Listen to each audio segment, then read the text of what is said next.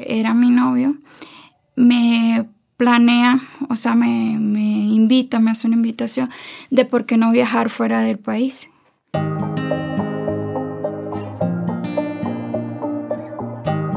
Moverse es libertad, transformación, estar viva, vivo. En esta primera temporada escucharás el testimonio de mujeres refugiadas, inmigrantes, que fueron parte de los talleres Mujeres en Movimiento un proceso de resignificación de historias de migración a través del arte.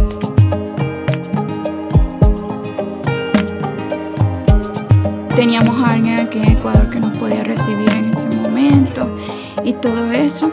Y a mí me pareció Esto es Historias de Mujeres en Movimiento pasando situaciones difíciles Te damos la bienvenida. Ya eh, había congelado mi universidad, que iba ya en el octavo semestre de Ingeniería Mecánica porque no podía costear mis estudios, aunque allá la, el estudio es como público. Eh, se hacía pagos por eh, transporte, todas esas cosas, entonces no, no se podía ya en ese entonces. Y decido viajar también porque tengo una hermanita que, que tiene una condición, ¿no? Y tenía que tomar medicamentos de por vida y los medicamentos se volvieron costosos. A raíz de eso yo sentí o decidí decir que sí. Dos semanas antes de viajar le comentó a mi mamá que iba a viajar, ¿no? Y fue una situación difícil porque yo digo que el hecho de que uno esté aquí es como que si, es como estar en, eh, muerto en vida, es algo así. Porque te separas de tu familia así como de tropezón, de, te arrancan, ¿no? Y ahí yo empecé como a imaginarme, a, a ponerme como que fría de que yo no los iba a ver más, de que tenía que viajar por el bienestar, por mi futuro, ¿verdad? Este, en ese entonces no tenía hijos por mi futuro y por el bien de ellos, porque lo iba a apoyar, porque los iba a ayudar económicamente, ¿no? Y bueno, el día que me toca viajar, que fue un 3 de mayo, eh, nosotros nos vinimos acá a Ecuador por tierra, en bus, porque el boleto aéreo era, es muy costoso, ¿no? Y nos vinimos en bus. Ese día fue difícil porque no pude, o sea, no, no pude abrazar a mi papá para despedirme, no tuve el valor, se me fue muy difícil con mi mamá sí, sí, le, la abracé y la besé y le dije que solamente era por seis meses que iba a estar acá, que en diciembre iba a, a, regresar a hacer ayacas y todo eso. Esta fue una despedida muy dolorosa. En todo el viaje lloré sin cesar. Cuando llegamos a, a San Antonio, que es como la frontera con Colombia, con Cúcuta, eh, Ahí, bueno, se nos hizo difícil porque cambiaron el bus, de que teníamos que tomar otro, otro, otro bus por la cuestión de que eh, es como que si no, nos, nos mintieron, pues. Este bus va hasta, hasta San Antonio, pero en realidad no iba hasta San Antonio, sino que nos dejó en, un lugar que se llama eh, San Cristóbal. Bueno, de San Cristóbal agarramos otro bus a San Antonio. Allí crucé por Trocha. Es difícil, no es nada fácil. Es difícil porque sientes como que si alguien puede abusar de ti, toda la aglomeración de hombres que están ahí, cuánto págame, qué llevas, te revisan las maletas, todas esas cosas y esa presión de, de que estás saliendo de tu, de tu área confort y estás atravesando todas esas situaciones difíciles, ¿no? La planificación de nuestro viaje era pasar eh, por el puente que conecta Venezuela con Colombia, ¿no? En ese momento nosotros vamos subiendo el puente, ¿verdad? Porque como vamos viendo que están pasando personas, yo dije, no, podemos cruzar el puente para para evitar, eh, para evitar cruzar por trocha. Vamos a pasar el puente. Y subimos el puente. Cuando vamos al puente, un funcionario se nos acerca y nos dice que no nos puede dejar pasar. Porque en ese momento el puente estaba como que trancado por, por, por el gobierno de Venezuela. Y decido eh, decidimos cruzar el puente, pero no, un funcionario se nos acerca y dice que no nos permiten cruzar porque eh, solamente estaban permitiendo a personas de tercera edad y personas de tercera edad y mujeres embarazadas con niños en brazos y así no pudimos cruzar. De puente tuvimos que bajar y, y, es ahí donde se decide, por sorpresa, ¿no? Se decide cruzar por Trocha. Y ahí la travesía comenzó, porque yo decía, ay, vamos a cruzar por Trocha, tantas cosas que se escuchan, que si la guerrilla, todas esas cosas.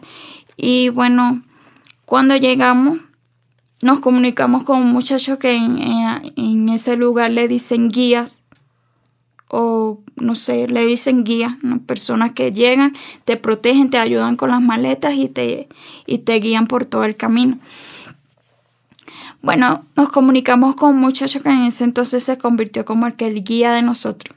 Nosotros nos sentíamos seguros con ese señor. Y él nos ayudó a cruzar, era como un puente de sacos de, de, arena, era algo así improvisado por, por los mismos hombres de ahí.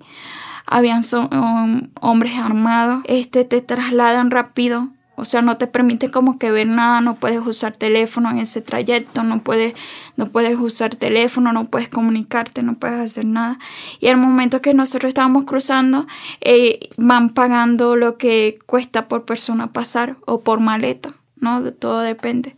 Y de ahí crucé un río enorme, que llevaba muchas corrientes y todo eso. Creo que fue la parte más difícil, pero la parte que más rápido pasamos. Ahí cruza Cúcuta. En Cúcuta nos quedamos como por inmigración porque traté de entrar legal, ¿verdad? A pesar de que entré por trocha. Eh, los de inmigración nos entendieron. Le dije que yo en ese momento era estudiante y que iba a buscar un buen futuro y ellos me, me, me sellaron mi pasaporte sin ningún problema y eso.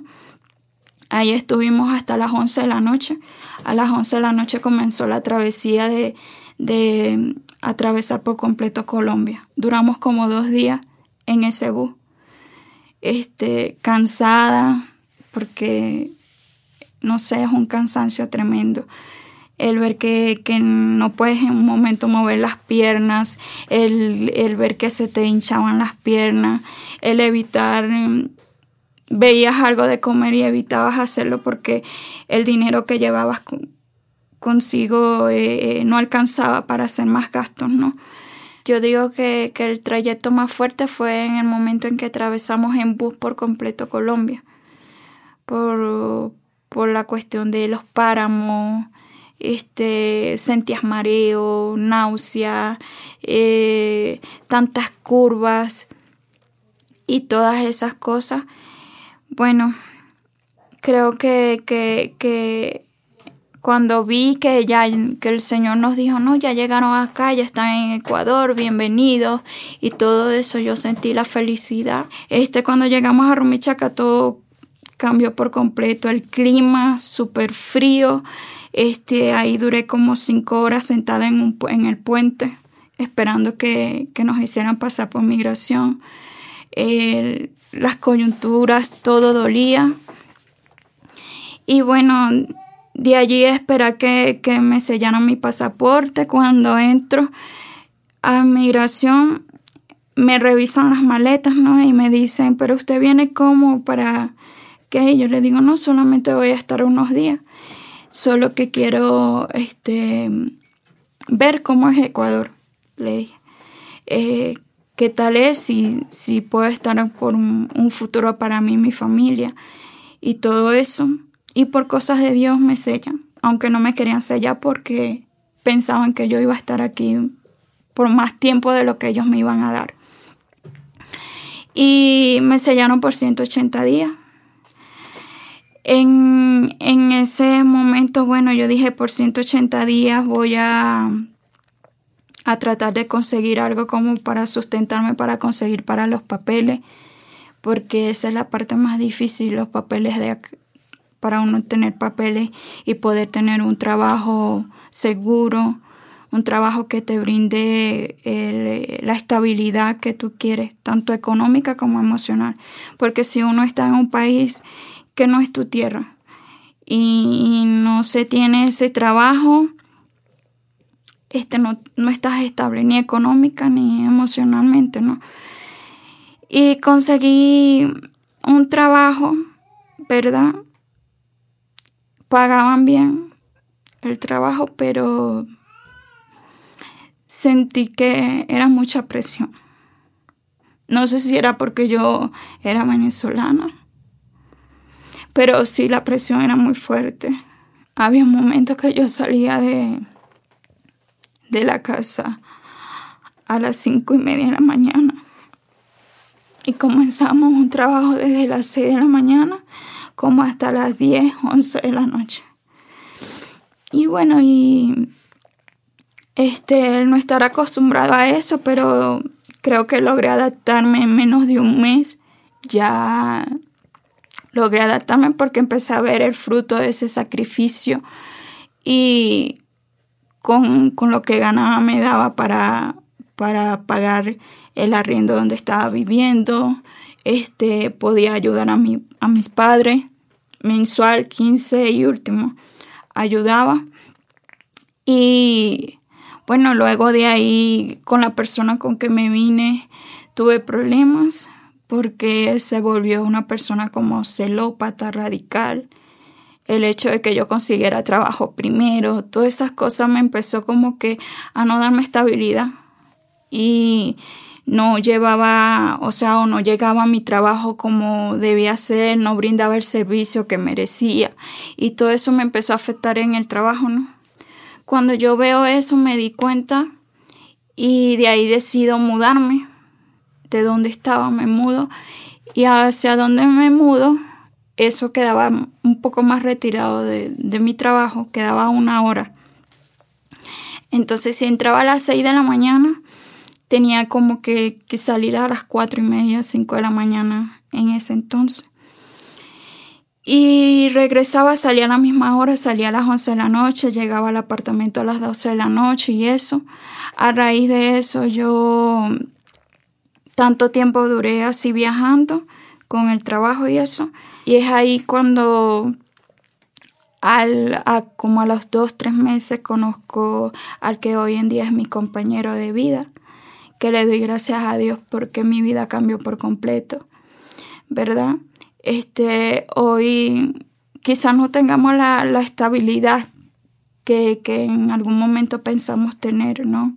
Como cualquier migrante que se hace ese sueño, esa ilusión, pero vamos luchando todos los días por, por cumplir ese sueño y por tener un buen futuro para nuestros hijos. Y creo que, el mayor consejo que le podría dar a cualquier mujer que, que hoy en día o en este momento decida eh, dejar nuestra tierra, Venezuela, que al principio va a ser fuerte, este, no se sientan decaídas, que van a haber días difíciles, que solo se pueden enfrentar con firmeza no tanto en firmeza de, de, actitud, sino de palabra, ¿no? Que no se sientan fracasadas porque al final de todo día sale el sol y es ahí donde está la bendición. Historias de Mujeres en Movimiento nace para visibilizar la resiliencia y fortaleza de mujeres en situación de movilidad humana el movimiento es un derecho universal. Este es un podcast presentado por Fundación Las Reinas Pepiadas, gracias al apoyo de la Organización Internacional para las Migraciones, OIM, y The State PRM.